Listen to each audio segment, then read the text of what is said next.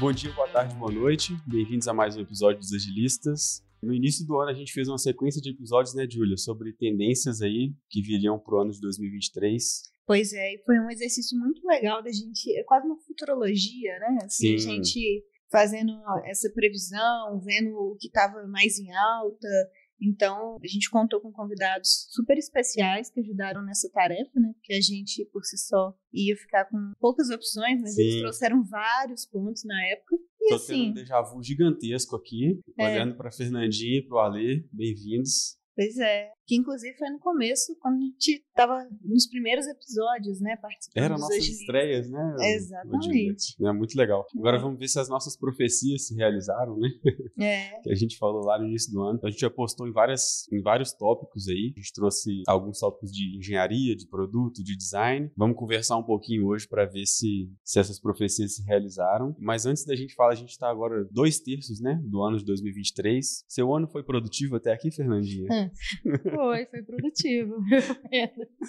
Primeiro, né, boa tarde para todo mundo, boa noite, bom dia, né, para todo mundo. Então, eu sou a Fernanda, eu sou liderança aqui da engenharia da DTI, já vim aqui nos Agilistas várias vezes e, como vocês falaram, participei desse episódio de tendências, né. E sim, meu ano foi produtivo e cada vez mais sendo falado sobre essa palavra de produtividade, eficiência digital. Então, acho que esse tema aí realmente foi, está sendo, né, um tema bem em alta em 2023. Vamos falar disso com certeza. E o seu, Ale? Foi um ano produtivo? Dá um oi pra galera aí. E aí, pessoal, aqui é o Alexandre, sou uma das lideranças de produto aqui na DTI também. E produtividade está sendo a palavra mais falada do ano. Eu acho que isso tem gerado grandes consequências que a gente vai comentar um pouquinho. Mas tem sido produtivo o ano. O ano foi, foi produtivo.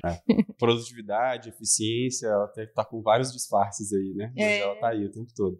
Exatamente, é a buzzword, né, que tá aí. Mas antes de falar desse trending topics de eficiência, vamos falar do o maior do Twitter, né? O chat GPT, inteligência artificial, que não saiu do nosso, das nossas telinhas aí esse ano. Era uma coisa um pouco mais novidade na época, né? Apesar de não ser uma tecnologia nova, a IA generativa veio, né, com o chat como uma coisa mais nova na época, e a gente falou muito sobre isso. É, aí eu queria perguntar aí pra vocês o que vocês acham que mudou, né? Na rotina dos times de produto, a galera usou mesmo, isso apareceu nos produtos ou não. O que que vou, vou passar essa pro Ale? Fala aí, Ale. Eu vi aplicações bem interessantes do, do ChatGPT no dia a dia da- das pessoas de produto, né? Escrita de história, definição de, de formato das questões. Eu vejo que foi muito mais na questão de produtividade mesmo, de agilizar o processo de dar trabalho mesmo, né? Que acho que a o ChatGPT é o que tem mais a adicionar. Então, eu vejo que assim, mudou, mas talvez eu esperava mais, hein? Eu compartilho um pouco disso, sabia? Eu acho que a gente falou demais e a gente criou uma coisa muito gigantesca, assim. Nossa, todos os produtos agora vão utilizar o GPT, a inteligência por trás dos produtos, mecanismo de pesquisa, tudo vai ser o GPT. Eu acho que não foi tanto assim. O que você acha, Fernandinha? Nossa, eu não concordo com vocês, não, viu?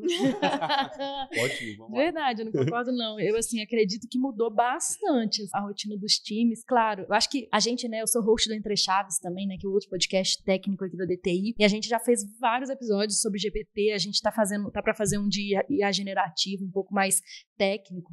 É, mas eu acredito que o GPT, tanto o GPT quanto o Bard, né, que é um outro do Google, quanto o Bing lá, tem o Bing Chat também, são ferramentas que são LLMs, né, que usam modelos de linguagem, de linguagem natural, né, pra gente conseguir conversar bem com eles e resolver problemas. E eu acho que os times têm usado bastante, pelo menos os times da parte do desenvolvimento têm usado bastante. Eu acho que existe uma preocupação bem grande aí em relação à segurança, Uhum. né, dos dados, do que compartilhar, né, que realmente assim a gente não, pelo menos a interface gratuita, né, do GPT, a gente não deve compartilhar coisas sensíveis, né? Isso é importantíssimo, mas trouxe uma produtividade grande para os times em relação a trechos curtos de código, a Uhum. encontrar algoritmos e principalmente eu acho na parte de testes automatizados e de documentação, que são dois pontos do fluxo de desenvolvimento que essas inteligências artificiais aceleram bastante. E não só elas, eu acho que outras ferramentas assim, acho que o GPT veio trazendo isso muito Uhum. e aí, o lançamento de outras ferramentas de Copilot, né? O próprio Ah, GitHub Copilot. Copilot, é, já integrado na IDE dos desenvolvedores, mas também a, a Amazon também tem uma ferramenta de Copilot deles que é bem semelhante ao GPT, e há outras ferramentas que estão incorporando Copilots, por exemplo, a própria Microsoft 365, né? O Office, agora tem Uhum. Copilot no Teams, tem Copilot pra tudo que é lado, né? O próprio Power BI também. Algum, alguns desses Copilots ainda estão em preview, né? Ainda não estão totalmente liberados para o público, mas eu acredito que o potencial de aceleração desses copilots do GPT é gigantesco mesmo. Sim. Então, assim, eu acho que a gente pode até, talvez não, está, não estejamos vendo um resultado 100% generalizado uhum. de aumentar a velocidade em todos os fluxos do nosso processo, mas eu acredito que na parte de desenvolvimento o potencial é enorme mesmo. Sim, e talvez a gente possa falar desse outro patamar mais generalizado, chegando talvez para um próximo ciclo, próximo ano, talvez a gente já esteja lá. Né? Sim, uhum. exatamente. E, e, uma outra coisa que eu queria trazer aqui nesse tópico é do Copilot X, que é basicamente uma versão como se fosse um beta do Copilot. Ele não é um produto separado, mas ele é como se fosse a visão futura do GitHub Copilot, que eles chamaram de Copilot X. E aí ele é basicamente como se fosse um GPT integrado na ideia dos desenvolvedores, uhum. que aí traz o melhor do GPT com o Copilot então, assim, com a parte de ser integrado diretamente ali, né, na ferramenta que o desenvolvedor usa no dia a dia para desenvolver. Então, assim, eu acredito num ganho de produtividade. A própria Microsoft, eles pregam um ganho de tipo de 55%, se eu não me engano. Mas é claro, né, talvez não seja isso tudo, mas eu acredito que uns 20 ali por cento a 30%. Transformou sim. Então, não, assim, eu acredito que transformou. a minha opinião é transformou. É, eu, eu concordo com a Fernandinha no sentido de que, assim, existem muitos recursos hoje que podem ser utilizados. Eu acho que o que a gente ainda está caminhando, e talvez no desenvolvimento a gente está caminhando mais rapidamente do que nos outros pilares, pelo menos, assim, é a questão de desenvoltura uhum. para poder utilizar as ferramentas de uma maneira que realmente vá fazer diferença na rotina. Porque, pelo menos para o design, tem ferramentas saindo toda semana Sim. que vai ajudar na parte de prototipação, que vai ajudar na parte de fluxo, que vai ajudar na parte de documentação. Assim, as possibilidades são enormes. A gente está tendo no Figma também algumas evoluções, o Notion cheio de recursos, o Miro também. Então, assim, não só ferramentas novas, como evolução de ferramentas que já eram utilizadas e que estão com recursos Sim. adaptados para parte de inteligência artificial. Agora, a desenvoltura do time, das pessoas olharem para os recursos que existem e introduzir isso dentro da rotina, talvez esse seja o passo para é. 2024, assim, para poder naturalizar hein? o uso da ferramenta. Fernandinha respondeu. Não, é porque assim, eu concordo assim, é, que as ferramentas, a tendência delas é de realmente incorporar pelo menos algum tipo de copilot, algum tipo de inteligência artificial dentro, né, no seu, como você falou aí do Figma e de outras. E eu acho que a grande preocupação das empresas ainda é com segurança, como eu falei, né? De, poxa, e aí, é, posso usar ou não? Direitos né, autorais. É, o que, que eu faço? Eles estão usando o meu código para treinar modelo, eles vão reivindicar a autoria do meu código ou não? Ou eles vão vazar o meu código de alguma forma? Uhum. Então, acho que isso tudo, não só o código, né? Como eu tô uhum. falando código aqui, mas é, não só o código, mas, sei lá, um Figma da vida, eu tô, vão vazar lá o que, que eu tô criando de prototipação dentro do Figma, sei lá, né? Uhum. E vão vazar a minha estratégia de negócio. Então, acho que isso é importante, mas eu acredito que. Eu não acho que a gente vai esperar 2024 para ver isso acontecendo. Entendi. Mas eu acho que isso vai ser mais rápido. Eu posso mudar de, de ideia no meio do episódio? é porque eu tava lembrando de uma coisa que tipo, eu li hoje cedo, que é a crise dos roteiristas de Hollywood, velho, que tá rolando até hoje, uhum. que tem muito a ver com o tanto que a inteligência artificial mudou a vida dos estúdios e tudo mais. E tal, né? Enfim, realmente, não. Você tá, tá aí, tá na porta, Fernandinho. Você tá é, certo. Eu... Ai, gente, eu, eu, assim, não sei se talvez eu esteja sendo muito sonhadora e tal, mas eu acredito realmente que antes de 2024 a gente vai ver coisas que a gente ainda mais disruptivas mais ainda. disruptivas ainda. É. Eu, eu, vou até aproveitar um momento para fazer uma confissão. Eu não sou desenvolvedor, né? Mas eu, eu uso né, ferramentas. O Ale já sabe, porque ele já me usar. Inclusive fica a recomendação aí, galera, chama Gama App, que faz apresentações você só manda os tópicos lá. E aliás, se você quiser gerar o roteiro, os tópicos do que você quer apresentar no GPT e jogar lá pro Gama App, ele te posta uma apresentação pronta. Vem uma apresentação linda no design que aprovaria pelos nossos designers da DTI? Não seriam aprovados.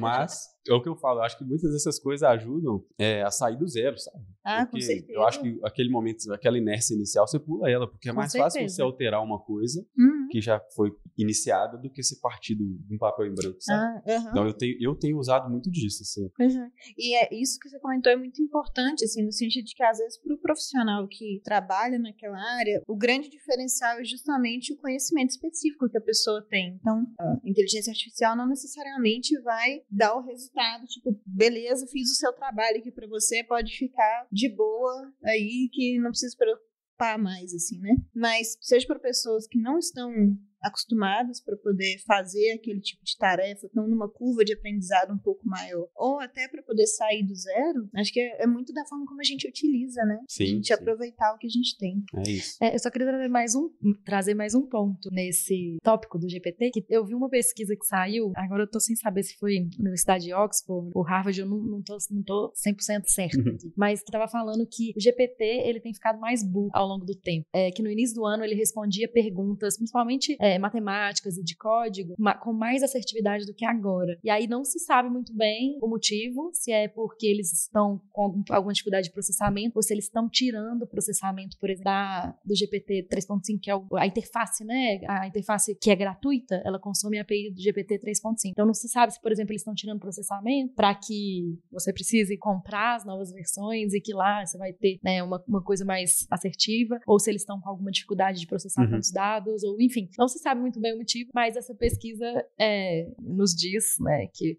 o GPT tem ficado mais burro ao longo do tempo. Olha Então, só. Não pode estar né? estressado, né? Tadinho? É, o mundo inteiro agora tá usando, tá todo mundo tentando achar as falhas dele, então É, é isso. Mas vamos emendar no, no tópico de segurança, então. que Aham. acho que tem mais a ver, que a, Fernandinha comentou aí, e no episódio que a gente falou sobre engenharia, a gente falou muito sobre o aumento dos ataques cibernéticos, né? Uhum. A gente citou até alguns exemplos na época. Mas e aí, Fernandinha? Isso virou mesmo? Os ataques aconteceram mais ainda? As empresas se prepararam mais ou não? Como é que você viu isso? Olha, eu estava vendo uma pesquisa é, justamente que os ataques desse ano, né, nesse primeiro trimestre, é, aumentaram 31% em relação ao ano passado. Agora eu tô na dúvida se é no primeiro trimestre ou no primeiro semestre, mas aumentaram em relação ao ano passado. É, e assim, eu acho que segurança é um tema que a gente não vai parar de se preocupar nunca mais, Uhum. sabe? Assim, que realmente a cada vez é mais fácil, né? Assim, é mais fácil você usar ferramentas de tanto de engenharia social quanto próprias ferramentas técnicas para invadir coisas e cada vez mais os sistemas têm que ficar bem preparados para isso. Então, acho que novos ataques ocorreram. E também uma outra coisa bem legal que eu estava pesquisando é que recentemente uma biblioteca, por exemplo, né, de desenvolvimento, que é uma biblioteca de mocar dados em testes, né, para você colocar dados falsos no seu teste, é, ela estava com uma vulnerabilidade de expor e-mails para o serviço da Azure. Então, assim, é uma, uma biblioteca que muitos projetos usam, muito mesmo. É uma biblioteca bem, bem comum, bem popular. E aí você pensa assim, nossa, uma biblioteca dessa que muitos projetos devem usar, é, tá com uma vulnerabilidade dessa, né? Como fazer? Se a gente não se preocupa com segurança, como lidar com isso? né? Então eu acho que cada vez mais a Uhum. gente vê a importância de realmente ter uma cultura de DevSecOps, né? De ter a segurança em todas as etapas realmente do nosso fluxo, tanto de desenvolvimento quanto de operação de um produto digital, e o quanto é importante que isso esteja integrado, Uhum. é, realmente integrado nos nossos pipelines, né? Realmente integrado na nossa entrega automatizada, para que coisas, vulnerabilidades como essa, não passem, né? E a Uhum. gente não exponha os nossos produtos. É, e a gente comentando sobre o uso de ferramentas, mais meios, né, para poder facilitar a construção das soluções, vai tornando isso mais complexo, né? Porque antes, talvez você tivesse que conferir a segurança de duas, três ferramentas que você utiliza mais no dia a dia, onde você está disponibilizando código e afins. Hoje em dia, se você utiliza mais ferramentas, você tem que validar mais Uhum. ferramentas também para poder garantir que está seguro, né? Então, citou Aumenta um a, pouco buzzword exata, DevSecOps. Que talvez a gente não usou o termo ali na época, no início do ano, mas a gente falou no episódio com o Filipão de DevOps como artimanha para fazer entregas mais rápidas, né, mais Uhum. frequentes. E aí, com certeza, DevSecOps foi uma parada que a gente ouviu bastante esse ano. Sim. exatamente. O que eu me surpreendi um pouco, até falando de segurança, porque eu, eu, eu não sei se, se eu tô certo em assumir isso, mas eu, eu ainda remeto ambientes na. é, né, projetos, produtos na nuvem, com uma, uma coisa mais moderna, mais, mais correta em termos de segurança também. Então, apostar na nuvem. E eu me deparei com algumas empresas, organizações ao longo desse ano, que eu fiquei assim, gente, pelo amor de Deus, como não tá na nuvem Sim. ainda? Uhum. Não tem ainda, Fernandinha? Tem, tem, tem mesmo. E, e a, a dúvida desse- dessas empresas, né, que ainda têm os seus. Tava discutindo isso ontem, gente, de verdade. Olha só. É, eu tava discutindo isso ontem. É, acredito que muito das empresas que ainda, né, tradicionais ainda têm seus, seus seus, suas aplicações on-premise, né? Ou seja, em servidores físicos mesmo, uhum. é justamente a segurança, é medo da nuvem não ser segura. Só que, na verdade, talvez a nuvem, né, ela tem muitos mecanismos de segurança. Só que aí uma pessoa até me falou assim: ah, mas talvez as pessoas, essas, essas empresas elas têm medo por talvez não ter uma equipe de TI tão madura uhum. a ponto de conseguir é, sustentar uma, uma, uma arquitetura na nuvem. Uhum. E que talvez aquela coisa ali, né, aquela, por mais que aquela infra é, física ali ela não seja tão segura, mas ela tá ali quase como autocontida, sabe? Que ela não tá fora dos nossos controles. Então, e eu achei esse argumento que para me pareceu fazer sentido, uhum. sabe assim, de realmente talvez essas empresas ainda não têm tanta é, confiança mesmo, uhum. né, em, em, colocar as coisas na nuvem por não ter tanto conhecimento ou não ter um time que tenha tanto conhecimento para conseguir sustentar esses produtos. Yeah. É. Né? E, e aí o medo, o medo era tanto que não quis levar para o estado da arte da coisa. É, exatamente. Bom, enfim, que São escolhas. É. é. Agora, uma outra coisa que a gente ouviu demais. Eu já sei o que você vai falar. e aí, Ale, pra poder endossar o que a gente ouviu demais, já tô dando spoiler, né? Nem tô nem perguntando se foi um tópico que realmente que foi colocado. Demais, a gente falou demais. É, tem essa parte aí também. foi com relação às restrições e às cobranças, né? Assim, a gente vê que a, a gente teve nos últimos anos, né? Aquele boom de investimentos. Esse ano veio com um pouco mais de restrição, de o pessoal tentar entender melhor se fazia sentido é, trabalhar com alguma iniciativa ali de, é, de tecnologia ou não, se era o momento, se realmente precisava de tantas frentes. Como é que isso evoluiu na realidade dos times, assim, seja com relação ao volume, seja com relação à expectativa, coisas que testa, o processo mesmo? É... Vocês notaram que aumentou a cobrança? Palhaço.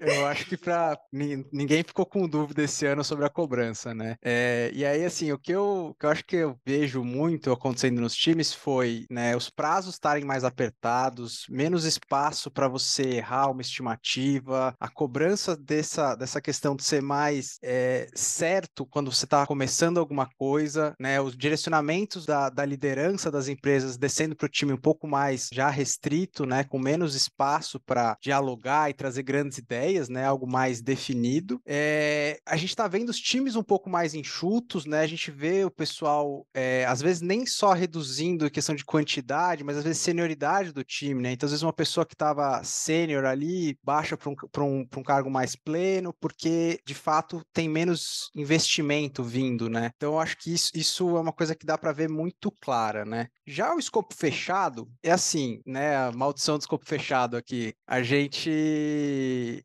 Eu vejo assim, os times que já estavam rodando com, com metodologia de produtos não necessariamente fecharam para uhum. escopo, assim, não vamos ter mais time de produto, não, não teve essa grande, esse, esse, grande retrocesso do ponto de vista né, de, de escopo, mas sim um direcionamento mais claro, né? Olha, a gente quer chegar aqui, né? A gente não tem tanto espaço para fazer um discovery grande, a gente tem que fazer discoveries mais curtos, com entrega de valor mais, mais rápida, né? Mas uma coisa que me chamou a atenção foram talvez em novos times uhum. ou, ou, novas empresas estejam buscando desenvolvimento, né? É, essas empresas têm trazido já um pouco mais de visão fechada, um, uma coisa assim, eu preciso de um time para entregar isso até tal data. Às vezes já chega até com um cronograma que está esperando de, de entrega. Então, eu acho que teve essa, essa movimentação, assim. Acho que tem um pouco dos dois. Acho que a gente piorou um pouco na questão de novos, novos pedidos, já chega meio fechado, mas a questão dos times eu acho que não teve tanto impacto assim. Agora, uma outra coisa que, assim, você, Ale, puxou demais, inclusive, foi a parte de medição, a parte de acompanhamento uhum. para poder entender se os resultados estão fazendo sentido. E, e aí, não só só na parte de produto, como na parte de operação, de engenharia. Isso passou a ser um tópico que, assim, é impossível seguir sem acompanhar, porque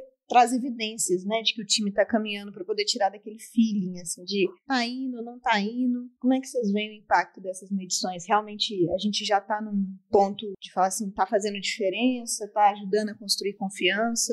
É, a gente até gravou no Entre Chaves um episódio sobre a bolha, a bolha técnica, uhum. né? Agora até esqueci o nome. Não é o fim da bolha técnica, né, Pedro? Outro Pedro agora.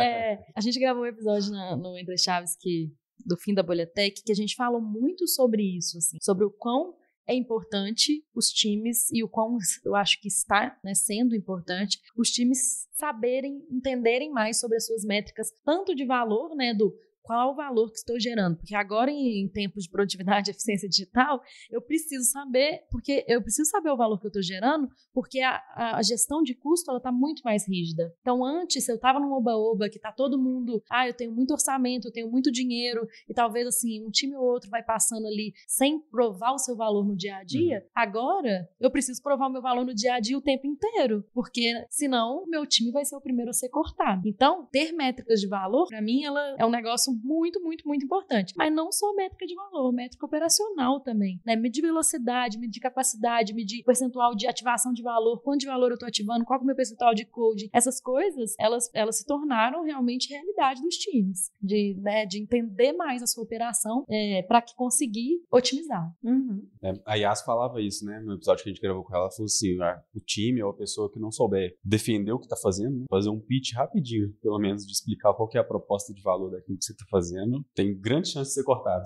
Uhum. E, e, seguindo mais adiante, né? Aquele que não puder comprovar continuamente o valor daquilo que está entregando com o melhor uso possível dos recursos, que é a eficiência, né? Também grande chance de ser cortado. É isso. Eu super concordo com isso que a Fernandinha falou, que você trouxe também, Pedro. A única coisa que eu acho que vale a pena citar é que eu acho que as empresas ainda não estão tão preparadas na questão do mindset de geração de valor ainda. Então, assim, é. assim, a cobrança para mim veio muito mais na questão tática, né, dos times entregarem, do que de fato ter uma clara métrica de geração de valor, uma, uma coisa que de fato os times sejam cobrados pelo resultado e não pelo processo. É, verdade, verdade. Ainda existe alguma dificuldade mesmo. Sim. É. E até, Ale, não sei se você tem esse sentimento, mas acompanhando empresas, né, do, muito empresas de produto mesmo, assim, realidades diversas, é, dá para poder sentir um certo retrocesso no espaço que o produto, a disciplina de produto é, vinha alcançando, em alguns casos chegando a esse level, um nível muito estratégico, assim, de conseguir influenciar muito a estrutura das organizações e realmente desceu para um nível um pouco mais tático e operacional de conseguir executar bem o processo, garantir a eficiência do time, garantir que vai estar orientada à geração de valor. Então,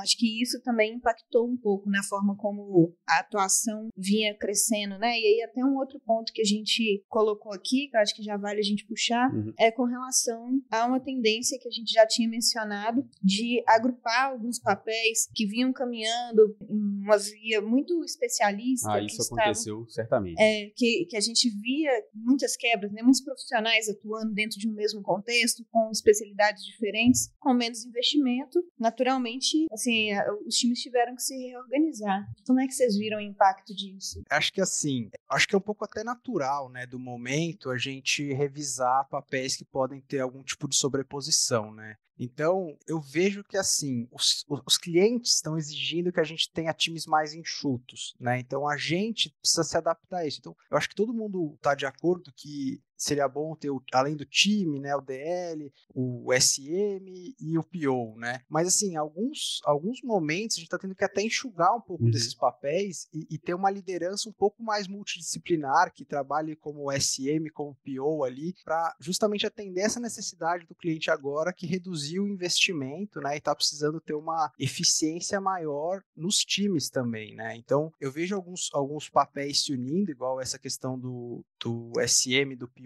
em alguns casos. É, mas uma coisa acho que deu união no papel que acho super legal de citar que aconteceu foi a questão do Airbnb, né? Que eles declararam ah, para o é. mercado a união do PM com o PMM, né? Então, assim, não foi uma grande mudança do ponto de vista do dia a dia deles lá. Imagino que não tenha mudado muito, mas assim, eles declararam para o mercado e criou toda aquela. Ah, gerou um alvoroço enorme.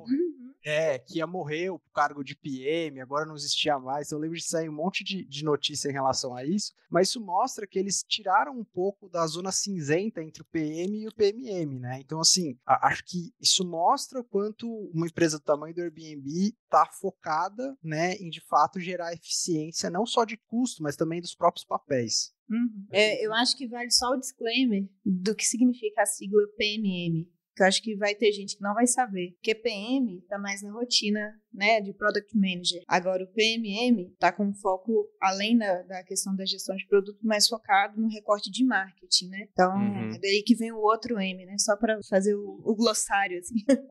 É isso aí, Product Marketing Manager. né? Exatamente. Eu tenho um, um pequeno ranço com essa coisa toda, que eu vou, já, que, já que é pra gente dar um pouquinho mais de opinião, né? Que é o seguinte, é, e a gente até chegou a falar um pouco, um pouco sobre isso na newsletter do Agilistas também. Uhum. Porque assim, a- a- parece que a cada dois, três meses alguém quer matar uma função do, do ágil, saca? Tipo assim, agora já estão falando, começando, eu vi algum alvoroço aí também sobre a galera de front-end. Eu falei, não, não é possível, sabe? Tipo assim, isso que aconteceu com o Airbnb, na minha opinião, foi uma parada assim, já vinha acontecendo de forma sutilmente, sabe? E a galera pega e extrapola o negócio como se, tipo assim, porra, o Airbnb da noite pro dia demitiu todos os PMs e agora só tem PMM, sabe? Na verdade, não, é, é. foi uma transformação meio que natural do papel e que chegou a um determinado ponto, como o Ale falou, eles declararam, meio que oficializaram aquilo, até pra explicar, talvez, por que que de repente agora todo mundo lá é, é PMM, né? Sei lá, alguma coisa assim. Mas eu tenho um certo Uhum. ranço, sabe? Com essa necessidade de publicar a morte né, do- de, Aham. de um papel. É. E aí o determinado. negócio cresce, né? Porque como é. uma empresa grande, a declaração em si, se você pegar a declaração direta, é uma declaração simples. O cara vai lá e É, explica exato. qual que é a lógica e tal, não sei o que, coisa ali de 5, 10 minutos. Explicou qual que é a lógica, a estratégia. Aí começa no LinkedIn, né? Uhum. A galera review doida, né? do, do comentário da pessoa. Aí o negócio escala que. Mas, mas em relação à dev, assim, né? Eu acredito muito, muito nesse negócio que o o Ale falou da multidisciplinaridade das pessoas, porque até então, com um mercado muito aquecido de desenvolvimento, principalmente, a gente viu uma uma especialização muito grande de Muito pessoas, né? De pessoas que só querem trabalhar com a tecnologia A ou B ou C. E agora eu sinto que tá havendo uma centralização de novo, uma Uhum. generalização de novo, assim, de tipo assim, ó, A gente se torna é, mais generalista. olha, gente, Sim. vamos aqui. Não, não vai ter espaço se você for um grande especialista lá e você não se preocupar com outras Uhum. coisas. E você ter uma carreira talvez um pouco mais é, é, diluída, né? Vamos falar assim. Uhum. Né? Você não ser um grande especialista. É, e aí eu vejo isso. E a gente até num episódio, eu vou ficar fazendo jabá aqui o tempo inteiro, que é foda. Desculpa, Ah, mas todo assim, é mundo difícil. já, já conhece, Não, mas é porque é difícil, é difícil, porque eu lembro que são temas que a gente trata no Entre Chaves também, Uhum. e a gente fez um episódio lá sobre por que os devs não podem mais ignorar operações. Tem muito disso, assim, de falar assim, gente, os devs, eles não podem também agora ser só devs mais. Uhum. Eles também têm que estar atentos às métricas de produto, eles também têm que estar atentos às métricas de operações, né? Existem papéis no Scrum, né, e nos times, para isso às vezes até existe, mas talvez numa, num mindset, né, numa mentalidade de redução, a gente vai precisar que os devs tenham algumas expertises que talvez alguns, né, um ano, dois anos atrás eles não precisavam ter. Uhum. Concordo, Né? plenamente, é isso mesmo. E não é porque a gente está deixando de usar certa, certa nomenclatura que aquela atividade específica deixou de existir. Eu acho que é isso que É. as pessoas confundem quando leem esse Isso, tipo de notícia, exatamente. sabe? Uhum. É, e, e só, só falando, né, ajustando um negócio que eu falei aqui, porque não que é, não que antes eles não tinham que saber isso. Uhum. Inclusive, eu sempre acreditei que devs eles têm que ser mais generalistas e eles têm que saber esse tipo de coisa. Também. Pra mim, assim, um bom dev, ele sabe de produto e ele sabe de operação, né? Mas talvez antes o mercado não estava exigindo isso deles, né? E agora o mercado tá. Cara, e se tem um segmento em que todas as funções se transformam o tempo todo, é tecnologia, cara. Sim. Deve ter mais ou menos uns dois anos que eu me denomino aí tech manager, account manager, qualquer coisa manager, que, bicho, eu não faço a mesma coisa dois anos. Aham. Então, assim, se eu for ficar me É. apegando ao nome que eu dei lá atrás, sabe? Tipo, Uhum. cara, eu não vou viver. É, muda o nome, muda o que é expectativa, muda a complexidade. Tá com toda essa rotina, né? É, a gente Sim. é ma- matador de problema, é isso. É, a gente total. pega desafio e vambora. É, eu, gosto, eu gosto muito dessa definição, né? De matador de problema, de resolvedor de problema. É isso. Que eu, eu, fico, eu fico zoando, assim, que eu sou comunicadora. Minha credencial um, comu- comunicadora. Segundo, poderia ser resolvedora de problemas. Exato. Eu Agora- acho que é muito isso, assim. E de uns meses pra cá a gente é até podcaster também. né? É, então, É. vocês também, vocês também são comunicadores e resolvedores de problemas. Pois é. A gente ainda vai falar sobre eficiência digital, mas ou a gente acabou esse tópico? Vamos, mas a gente continua no próximo episódio porque a gente ainda tem muito assunto e é legal a gente conversar sem correria, né? Então fiquem ligados na continuação, que sai na semana que vem, onde a gente ainda volta a falar mais um pouco sobre produtividade e ainda outros temas como low code, design, escopo fechado, entre vários outros aí que fizeram parte das nossas previsões do início do ano. Então, obrigado pela presença, Fernandinho e Alê. Quem estiver gostando do papo, não deixe de interagir com a gente pelas nossas redes sociais.